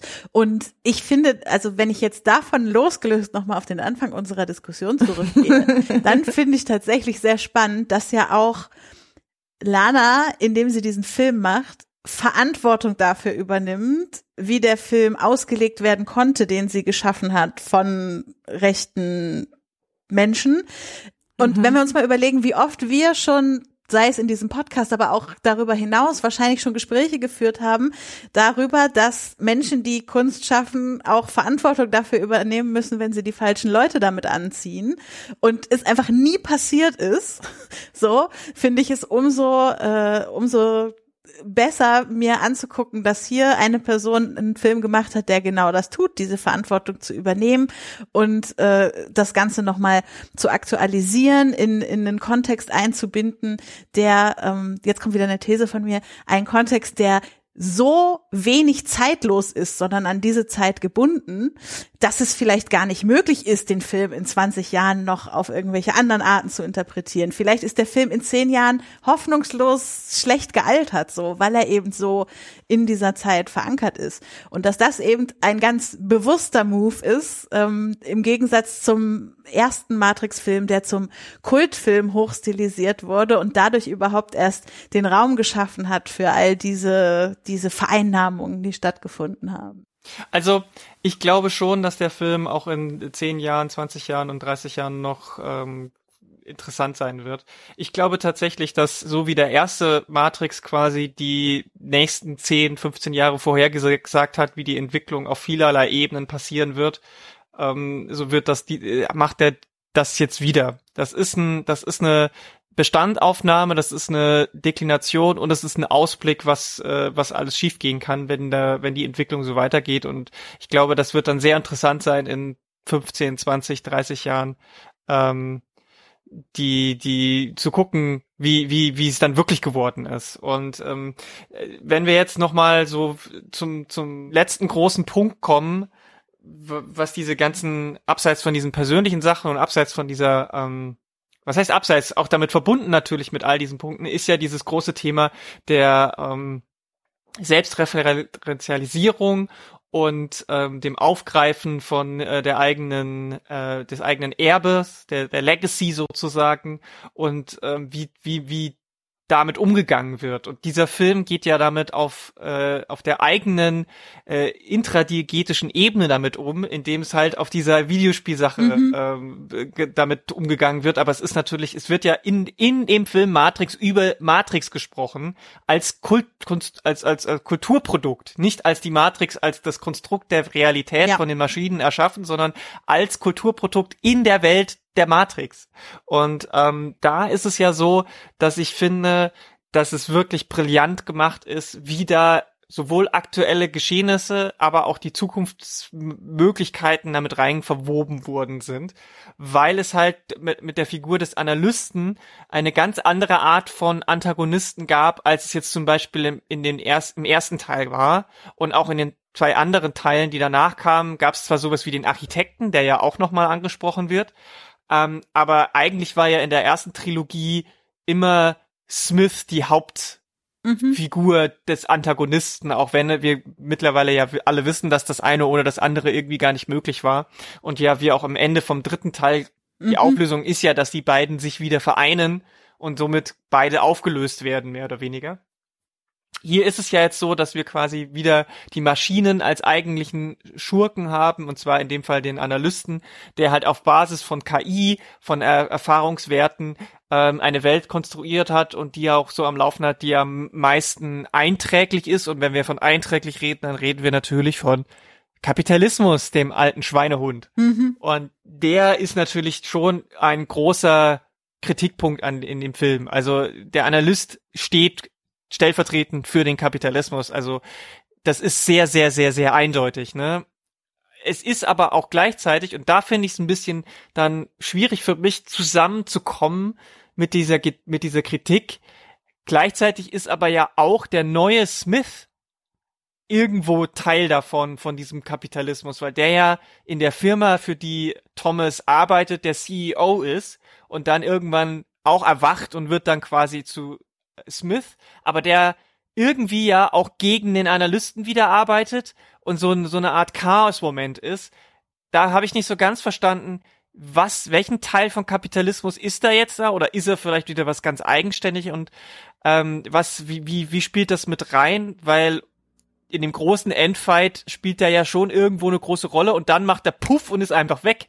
So, also irgendwie fand ich das so ein bisschen seltsam in der Kapitalismuskritik, wenn er auch für die Kapitalismus mitsteht. Aber an der Figur vom Analysten wird ganz klar gesagt, dass das so zugrunde gehen wird. Wenn wir das so weitermachen, dann werden wir zwar immer weiter bespaßt und es wird alles super werden, äh, für, für eine Weile, weil wir immer mit dem gleichen äh, Dreck vollgespült werden, aber irgendwann werden wir als Menschheit zugrunde gehen, weil wir dann wirklich nur noch als unfreie Batteriewesen für den Kapitalismus uns hergeben. Und das finde ich schon ähm, nochmal eine andere Botschaft, als es die ersten drei Teile hatten. Da fand ich, war die Kapitalismuskritik nämlich nicht so deutlich drin, äh, wie jetzt hier und finde es deswegen schon nochmal, auch thematisch nochmal eine interessante neue Ebene.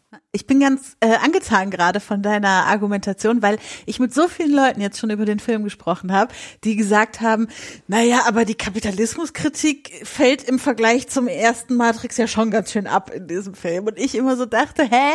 So, äh, die ist doch da quasi personifiziert, steht sie vor mir. Oder auch Leute, die gesagt haben, es gibt ja gar keinen richtigen Willen in dem Film. Mhm. Ja, es, es gibt den Kapitalismus als großes böses System äh, mit seinen Handlangern, die am Ende wie menschliche Bomben sich von den äh, Dächern mhm. stürzen. So, also da äh, da bin ich doch äh, sehr froh gerade, dass ich nicht die einzige bin, die das nee, in Fall. diesem Film so sieht.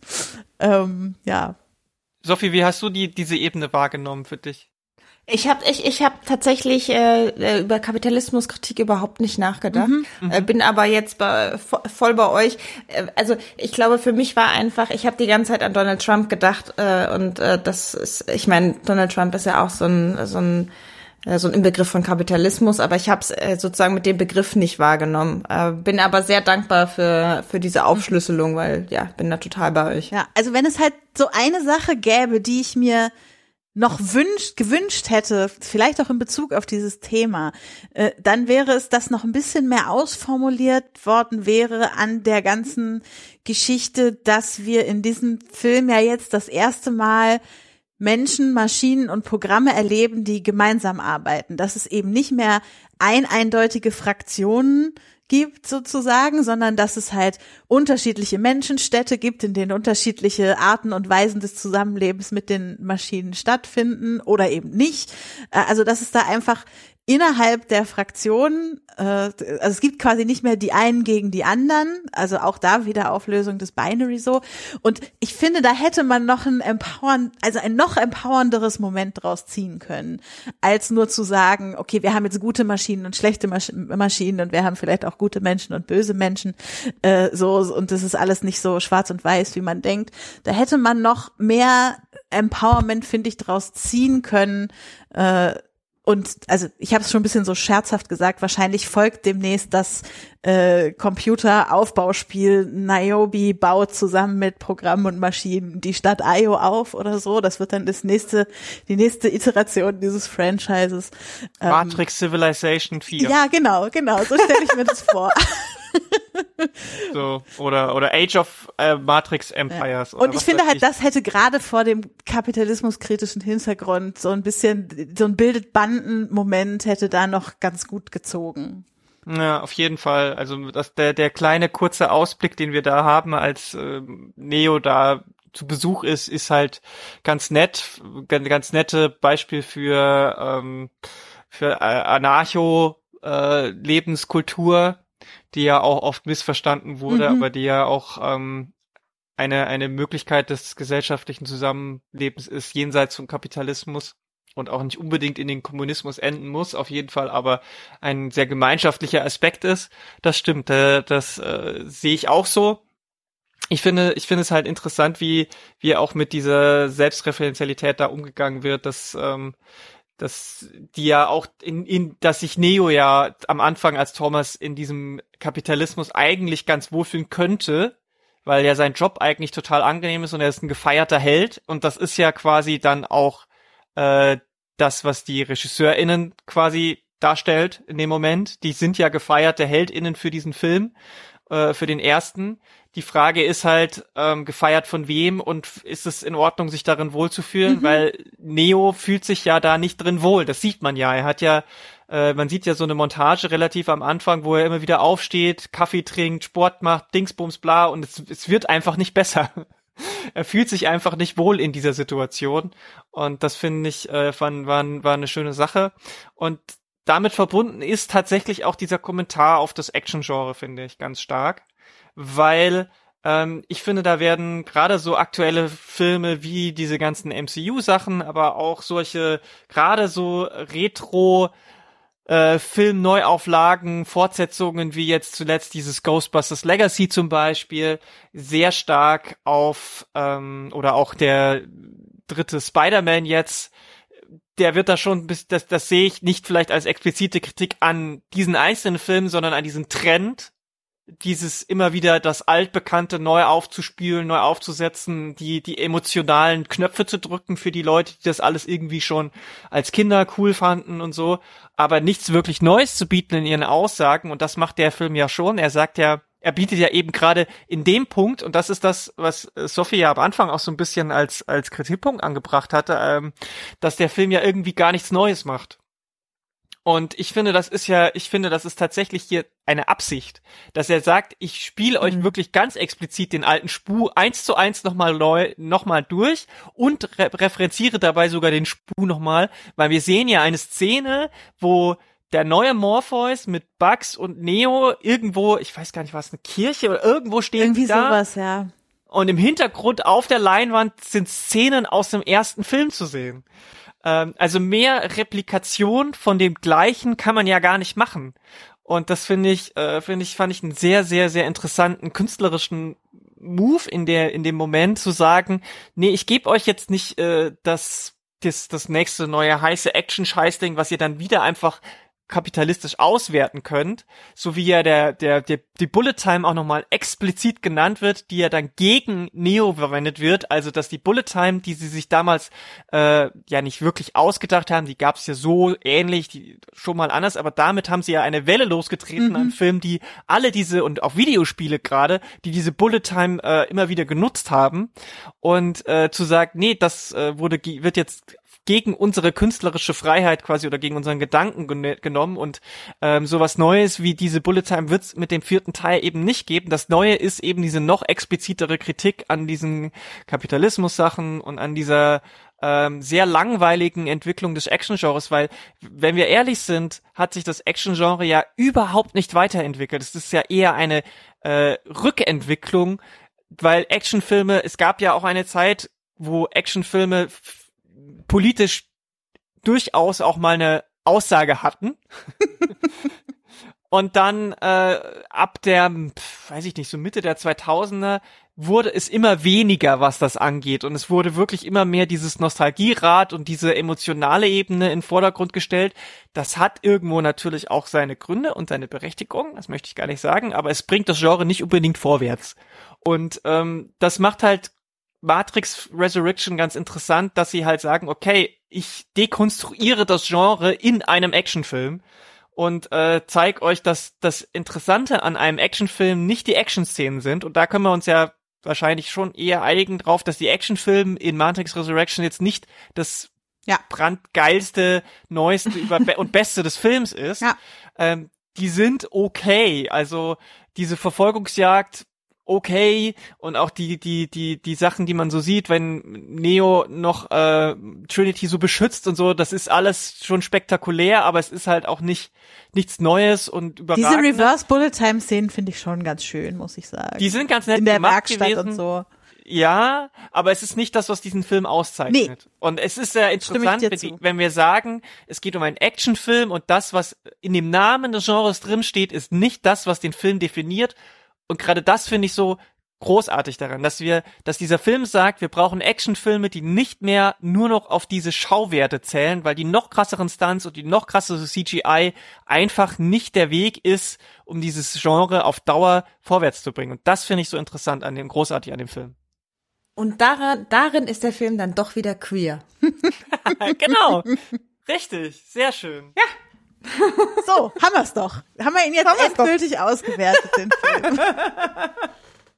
Nee, also ihr dürft, ich habe jetzt da sehr viel zu dem Thema gesagt. Ich will euch da jetzt nicht die, die Zeit, die Möglichkeit nehmen, nicht auch noch was dazu zu sagen. Nee, aber also ich hätte wahrscheinlich nicht viel anderes dazu gesagt, außer dass ich das wirklich extrem, also ich habe ja vorhin schon von empowernden Momenten gesprochen oder von emanzipatorischen Momenten und das ist für mich einer dieser emanzipatorischen Momente. Einfach zu sagen, das, also alles, was ihr von uns erwartet, was dieser Film ist und diese hunderttausend Erwartungen, die mit dem, das ist der Actionfilm der letzten 20, 30 Jahre so und die, die, die damit auf dieses Werk Matrix Resurrections gefallen sind, die halt mit so einer Frechheit wegzuwischen, ja, und zu sagen, also ja, wir, wir, wir erwähnen den Bullet Time Effekt, aber wir verwenden ihn gegen Neo und äh, wir, wir, wir konzentrieren uns nicht auf die Action-Szenen, sondern wir konzentrieren uns auf alles andere. Und natürlich gibt's auch Action, aber ähm, wir zeigen, was dieses Genre sonst noch kann. Das finde ich einfach ultra empowernd, wirklich. Also gerade auch als eine Person, die sehr gerne Actionfilme guckt. Und im letzten Jahr kam ja auch, also der Film kam ja 2021 aus, 2021 kamen auch wirklich viele relativ klassische Actionfilme, die dann eine äh, weibliche Protagonistin hatten, mhm. wo ich so dachte, ah, das ist ja cool, so ein Actionfilm mit einer weiblichen Protagonistin, habe ich mir alle angeguckt, habe mich von vielen auch gut unterhalten gefühlt, so. Aber am Ende äh, hat es nie das empowernde Moment gehabt, was ich mir davon erhofft habe. Und das habe ich hier dann bekommen das ist das ist so ein bisschen das Problem, dass dass man eben du kannst nicht als Einzel du kannst es nicht du kannst dieses System nicht sprengen, indem du einfach nur die Hauptfigur austauschst mhm. und dann denkst, okay, jetzt ist es ein ganz anderer Actionfilm.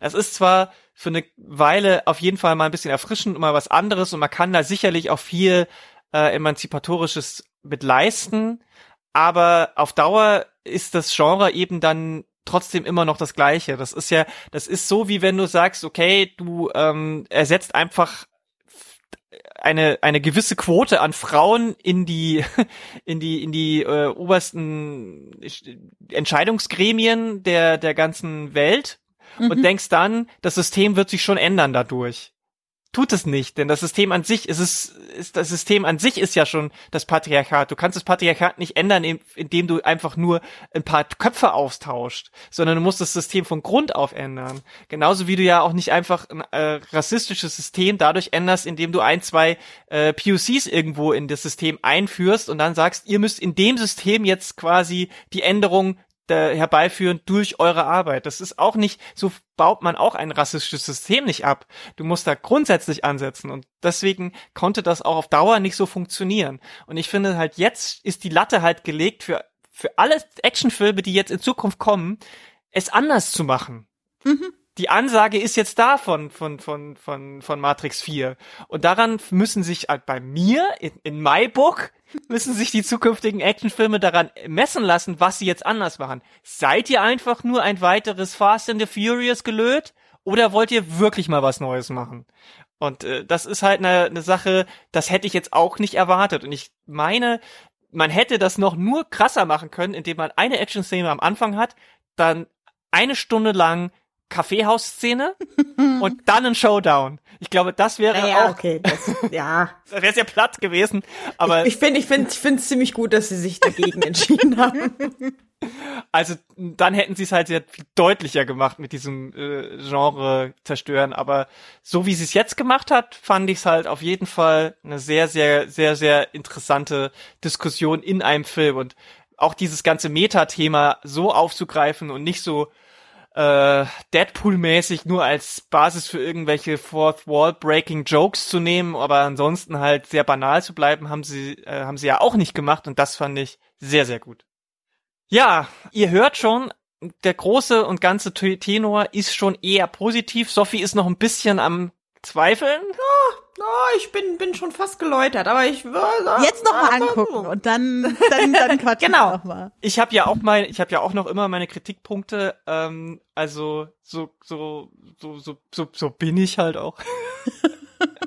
aber ja, ich glaube, wir haben euch auf jeden Fall jetzt auch sehr viel Stoff mitgegeben für eine Zweit-, Dritt- und Viertsichtung und es ist sicherlich auch noch mal interessant, ähm, vielleicht ein Matrix-Marathon jetzt zu machen mhm. und sich das alles nochmal die vier Filme am Stück hintereinander zu gucken oder halt aufgeteilt auf vier Tage so, weil ich glaube, da fällt einem dann auch nochmal viel mehr auf und ähm, ich denke, wir haben euch da jetzt richtig viel an Stoff mitgegeben und enden diese Folge mit unseren Tipps für euch. Das wollen wir an dieser Stelle nicht vergessen.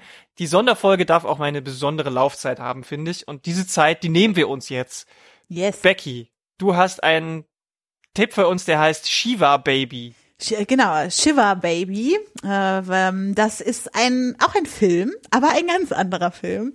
ähm, ist das Regie, also Langfilm-Regiedebüt von äh, Emma Seligmann, einer oder Seligman, Amerikanerin, ähm, einer jungen jüdischen Regisseurin, die diesen Film, also sie hat ihn auch geschrieben, das war auch ihr Abschlussfilm an der Uni und sie hat ihn dann nochmal so richtig als Langspielfilm gemacht. Der geht 77 Minuten. Ich liebe es, wenn Filme kurz sind und dabei es schaffen, gute Geschichten zu erzählen.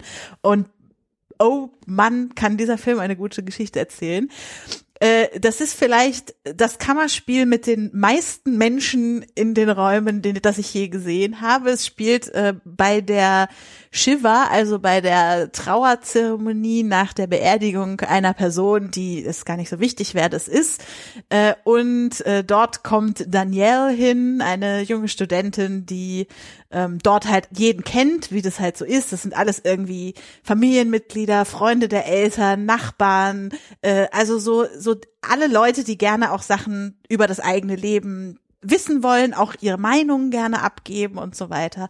Und sie stolpert so durch diesen Tag ähm, in Konflikte mit verschiedenen Leuten, in ähm, romantische Situationen mit verschiedenen Leuten, äh, sowohl ihre Ex-Freundin als auch äh, der Mann, mit dem sie aktuell eine äh, eine Affäre gegen Geld äh, führt, tauchen beide auf. Ähm, also es, es ist einfach sehr viel Stoff, der alles hergibt, was so ein Kammerspiel braucht. Und ich habe richtig viel gelacht. Es ist gleichzeitig auch wie immer richtig zum Verzweifeln bei so Kammerspielen. Sehr viel Cringe, sehr viel, oh Gott, diese Menschen, warum muss sie da sein gerade? So, also es äh, hat mir einfach richtig viel Spaß gemacht. Gibt's gerade bei Mubi, äh, kann man sich angucken, äh, ist auch aus dem letzten Jahr, ähm, also äh, noch ganz frisch und ähm, die Regisseurin macht auch gerade ihren nächsten Film, wo auch die Hauptdarstellerin wieder dabei sein wird. Also ich glaube, da kommt noch viel Gutes auf uns zu. Shiver Baby. Sophie, The Power of the Dog. Welche Kraft des Hundes kannst du uns berichten? Ja, also das ist das ist so ein Film, der mich richtig umgehauen hat. Alle Jubeljahre sehe ich mal so einen Film, den den ich den ich ausmache und denke, boah, ich bin erschlagen. Ich hätte nicht gedacht, dass ich so einen Film mal außerhalb des Kinos sehen könnte. Das, das möchte ich gleich mal vorwegnehmen. Das finde ich mit das Besonderste eigentlich. Also, jetzt äh, komme ich zum Punkt, um den es eigentlich geht, genau.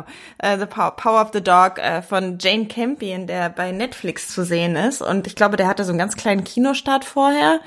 Ähm, bin mir jetzt gar nicht ganz sicher, nicht hundertprozentig sicher, aber auf jeden Fall ist er jetzt schon bei Netflix zu sehen. Äh, ein ein Film, der äh, im Westen der USA spielt. Ich bin mir nicht sicher, ob es im, im Jahr 1925, ich weiß nicht, ob ich es auch wirklich einen Western nennen würde, obwohl das oft so gesagt wird. Es geht um zwei Brüder, die gemeinsam eine äh, eine Farm, eine Ranch, eine Rinderranch äh, da bestellen, äh, leiten. Äh, einer von beiden gespielt von äh, Benedict Cumberbatch, äh, darüber werden sich bestimmt viele freuen. Ich bin ja persönlich nicht so ein Cumberbatch-Nerd, aber äh, ja. Also auf jeden Fall äh, einer von Cumberbatch gespielt und der andere von dem Schauspieler, den ich noch nicht kannte, Jesse Plemons. Man nennt ihn ähm, Meth Damon. Weil er aussieht wie Matt Damon und bei Breaking Bad Meth gekocht hat. Ah, okay, danke für diese Erklärung. Jedenfalls diese beiden Brüder leben also auf der Ranch, sind nicht verheiratet, aber eines Tages äh, äh lernt dann der von äh, Meth Damon gespielte gespielte Bruder namens George, der lernt äh, eine Frau kennen, die so eine Art Herbergs wird dann gespielt von Kirsten Dunst und die verlieben sich, heiraten und dann zieht also Kirsten Dunst äh, in dem Film Rose mit ihrem Sohn auf diese Rinderranch, beziehungsweise der Sohn ist erstmal ähm, in der in der Uni, kommt dann aber in den Ferien und der wiederum wird gespielt von Cody Smith McPhee, der mhm. äh, vielleicht äh, bekannt ist aus als der kleine Junge in The Road oder auch als Nightcrawler aus X-Men. Jedenfalls der Bruder, der nicht verheiratet ist, nämlich Herr Cumberbatch, findet das alles irgendwie gar nicht cool. Also der fühlt sich super äh, alleingelassen und kann aber mit diesen Emotionen nicht umgehen, dass er jetzt also quasi aus dieser, ich, ich nenne es jetzt mal Pseudo-Ehe mit seinem Bruder, ne, die haben im selben Zimmer geschlafen und dann hat abends äh, äh, Cumberbatch auf der Banjo ein bisschen Musik gemacht, so ganz niedlich, ne, und er ist aber plötzlich, verliert er diesen Bruder als quasi Beziehungspartner, kann mit diesen Emotionen nicht umgehen und das Einzige, was am Ende dabei rauskommt, ist halt äh, mehr oder weniger passive Aggression gegen Rose und ihren Sohn, den er halt auf so eine ganz homophobe Art und Weise ähm, gängelt. Das war das Wort, genau. Und äh, Rose treibt das in der Alkoholsucht und äh, auch dieser Sohn, Peter heißt er, ist nicht ganz klar, wie sicher ist er jetzt überhaupt noch auf dieser Ranch. Also es geht um toxische Männlichkeit, es geht um Beziehungen zwischen, zwischen Männern, zwischen Familien. Und ich finde, es geht aber vor allem um diesen Umgang äh, mit, äh, mit Emotionen und mit auch, also mit diesem Bild von Männlichkeit, was nicht übereinzubringen ist mit so einer Sehnsucht nach Zärtlichkeit und der Unmöglichkeit, Zärtlichkeit zu etablieren, äh, zwischen Männern, wenn sie einem bestimmten toxischen Männlichkeitsbild hinterhereifern. Und das hat mich unglaublich berührt. Jane Campion findet so tolle Bilder dafür und schafft es so viel auf so eine subtile Art und Weise zu erzählen, so oft auf der Bildebene über Blicke, über Motive, dass wir oft gar nicht merken, wodurch wir etwas wissen. Also wir nehmen ganz viel so subtil wahr, dass es schwer nachzuvollziehen ist, gerade wenn man das jetzt vielleicht nicht beruflich macht. Wodurch habe ich das jetzt eigentlich erfahren? Aber ich weiß es einfach. Und das macht für mich irgendwie geniales Filmemachen aus, dass ich es schaffe, mit, mit dieser, Jane Campion erzählt ja auch eher langsam, ne, mit so einer ganz langsamen und eher reduzierten Erzählung so viel zu vermitteln, eben durch das Medium Film. Also ihr, ihr merkt schon, ich bin völlig begeistert. Mhm. Und das Tolle ist, dass das eben trotzdem funktioniert, obwohl ich es auf meinem vergleichsweise kleinen Fernseher geguckt habe. Und es hat trotzdem funktioniert. Es hat trotzdem geschafft, mich einzusaugen, zu fesseln. Und als der Film vorbei war, dachte ich, nein, bitte nicht vorbei sein. Ich möchte hier noch drin bleiben in dieser hm. Welt und in diesem, also, ja, also das, ich dachte das selten, aber das ist wirklich ein Film, den müsst ihr sehen. Ihr dürft den nicht verpassen. So. The Power of the Film, würde ich sagen. the Power of the Film. Und äh, nochmal hier der Hinweis an die Berlinale, ne? Es geht, es geht. Es geht, es geht, genau. Auch bei meinem Tipp geht es sehr viel um Emotionen. Es geht sehr viel um Männlichkeit, die auch teilweise sehr toxisch ist. Aber mein Tipp ist eine Serie, die vielleicht auf den ersten Blick gar nicht so den Eindruck erweckt, als dass man sie sehr ernst nehmen könnte, denn es äh, geht um die vierte Staffel von Agretzku. Und äh, Agretzko ist eine animierte Serie, die mittlerweile wirklich sehr stark in mein Herz gekommen ist und dort einen großen großen Spots vereinnahmt hat. Es ist ursprünglich waren das Kurzfilme auf Instagram, die die Person selber gezeichnet, animiert und gesprochen hat. Und es geht um eine ähm, Angestellte eines großen Unternehmens, die in der Buchhaltung arbeitet und das ist Retzku und es sind in dieser Welt alles anthropomorphe Tierwesen und äh, Retzku ist ein roter Panda. Und die arbeitet in dieser Finanzbuchhaltung und ist sehr fleißig und vorbildlich und äh, fängt aber an, irgendwie nicht so recht äh, mit ihrer mit ihrer Umgebung klarzukommen. Sie wird auch oft gemobbt von ihrem äh, ja von ihrem Abteilungsleiter und ähm, ihre Mutter ist, äh, will immer, dass sie heiratet bald und sie findet aber irgendwie auch keine Typen, die sie so richtig gut findet. Ihre Kolleginnen sind mal besser, mal schlechter ihr gegenüber. Es gibt Kolleginnen, die sie auch total drangsalieren. Es gibt Kolleginnen, die sie irgendwie doch mögen, aber auch äh, immer gerne foppen. Und dann gibt's noch einen Kollegen, äh, Haida, der in sie verliebt ist und äh, dass ihr sich nicht traut. Und äh, die die äh, Figur Retzku hat einen ganz besonderen Mechanismus, um mit ihren aufgestauten Frustrationen umzugehen, denn sie geht in eine Karaoke-Bar und singt dort Death Metal Karaoke.